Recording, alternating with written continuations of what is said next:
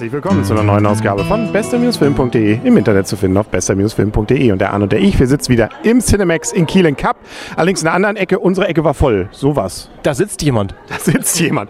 Deswegen sitzen wir jetzt hier und äh, die Leute können uns theoretisch sehen, aber noch hat uns keiner bemerkt. Das ist sehr beruhigend. Aber vielen Dank, dass wir es wieder hier machen dürfen.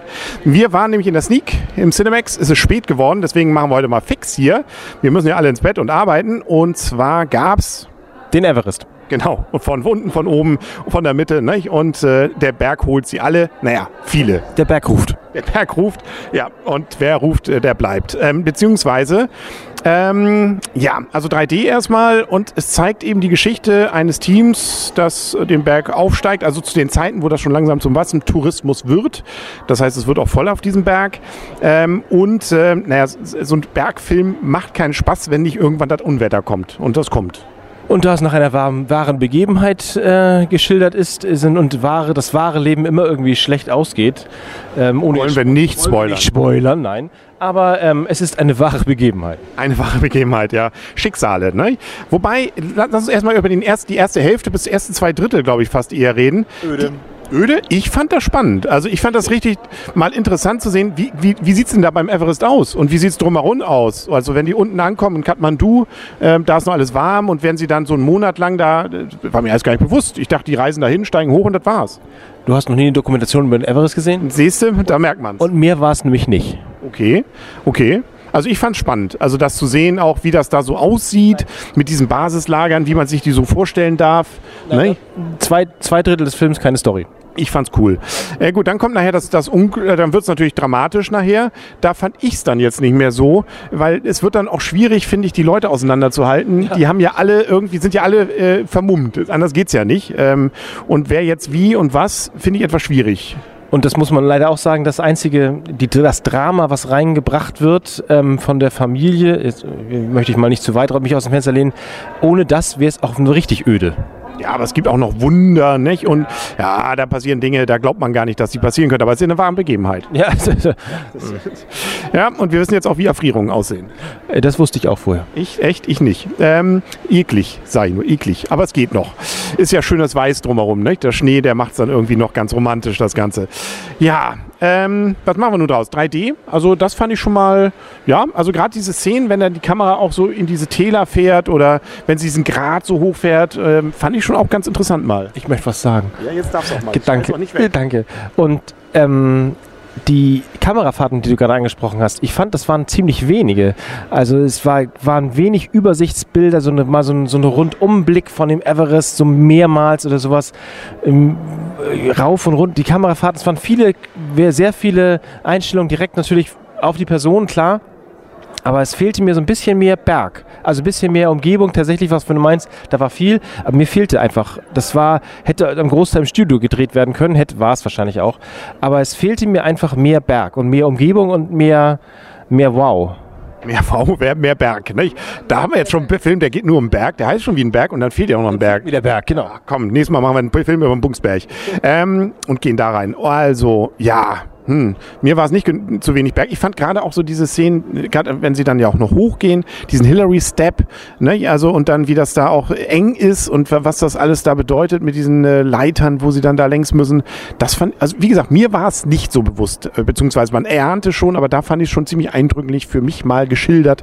Ich fand das schon sehr viel Berg. Sieh mal mehr Art Arte, würde ich sagen. Ja gut, mache ich dann vielleicht, ne? der Themenabend. Ja, ähm, genau. Wir gucken mal, was wir jetzt an Arte noch produzieren. Wir reden erstmal jetzt über den Film. Du darfst werten. Das ist echt schwierig. Ich dachte wirklich, die ersten, na, die Hälfte des, bis zum zwei Drittel, knapp zwei Drittel, etwas weniger. Boah, dachte ich, was ein öder Film.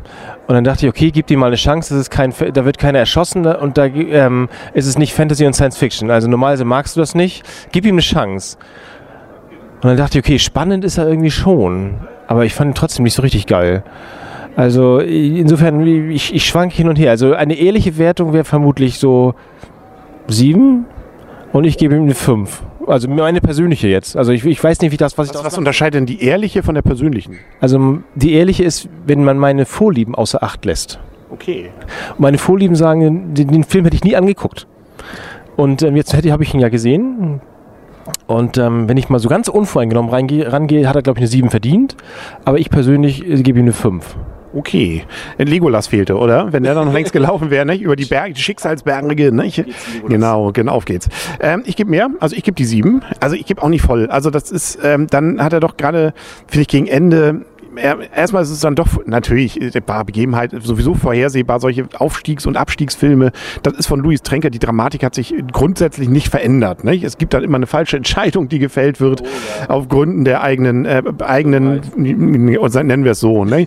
genau, also auf jeden Fall aus irgendwelchen Gründen und dann kommt das Wetter und dann wird's blöd. Ich fand es eben, wie gesagt, gerade mal spannend, diese ganzen Szenen so zu sehen, diese Zusammenhänge vielleicht auch, wie sowas dann abläuft, wie diese Basislagers aussehen, äh, wie das dann zusammen zusammenhängt. Also deswegen fand ich die ersten zwei Drittel besonders schön, fand den letzten Drittel, das letzte Drittel eher so ein bisschen, da fand ich, ging mir aber so ein bisschen, weil ja auch der Sturm dann kommt und es wird ja alles so ein bisschen zugeweht. Man weiß ja auch nicht, wo die jetzt hängen. Ne? Man würde sich gerne noch mal so einen Überblick sehen. Manchmal denkt... Auf einem Drittel müsste eigentlich so einen Überblick, so einen genau. Überblick sehen vom Everest. So da jetzt, da, da unten. Genau. Also weil man weiß immer nicht, sind sie jetzt gerade kurz davor, müssen eigentlich nur noch reinrollen ins Basislager oder sind sie doch weit weg. Ne? Also dieses Gefühl geht einem so ein bisschen flöten und es sieht teilweise sogar ganz gemütlich aus, wenn sie sich dann da so unter diese äh, Felsvorsprünge kauern. Aber es ist dann doch nicht so gemütlich wahrscheinlich, wenn man das dann äh, mal so überlegt. Ne? Also ich gebe sieben. So, haben wir es. Ne? Im du Durchschnitt sechs können wir, glaube ich, mit leben. Also kann man gucken, wenn man eben äh, solche Filme mag. Ah, naja. ah, komm. Von mir keine Empfehlung. Ja. Sly, das letzte Mal auf dem Berg habe ich, glaube ich, gesehen, Sly. Wie, warte, wie hieß der denn nochmal? Äh, ja. Top, over the step. Was weiß ich, der, der Cliffhanger. Ja, äh, Cliffhanger, genau, so heißt er, ne? Da war aber, da war noch, da war genauso viel Berg. Aber mehr Action. Ja, okay, war ja auch Sly. Gut, das war's für heute, ne? Mal schauen, was wir als nächstes sehen. Irgendwelche Wünsche? Morgen läuft äh, Fuck You Goethe 2 an. Kritiken sind ganz okay. Hast du eins gesehen? Ja, habe ich sogar gesehen, ja. Und? Freust du dich auf den zweiten? Ja, das ist jetzt vielleicht übertrieben. Meine Frau freut sich und ich werde mit reingehen. Das werden wir wahrscheinlich in den nächsten Tagen dann hier irgendwann hören. Dann sind wir durch. Wir müssen ins Bett. Bis zum nächsten Mal sagen auf Wiedersehen und auf Wiederhören. Der Henry. Und Arne. Tschüss. Und Tschüss. Tschüss. So, jetzt sind auch alle weg. Keiner guckt. Keiner guckt hier aber auch. Alle, ne? weg. alle weg. Ja, dann gehen wir auch. Jo.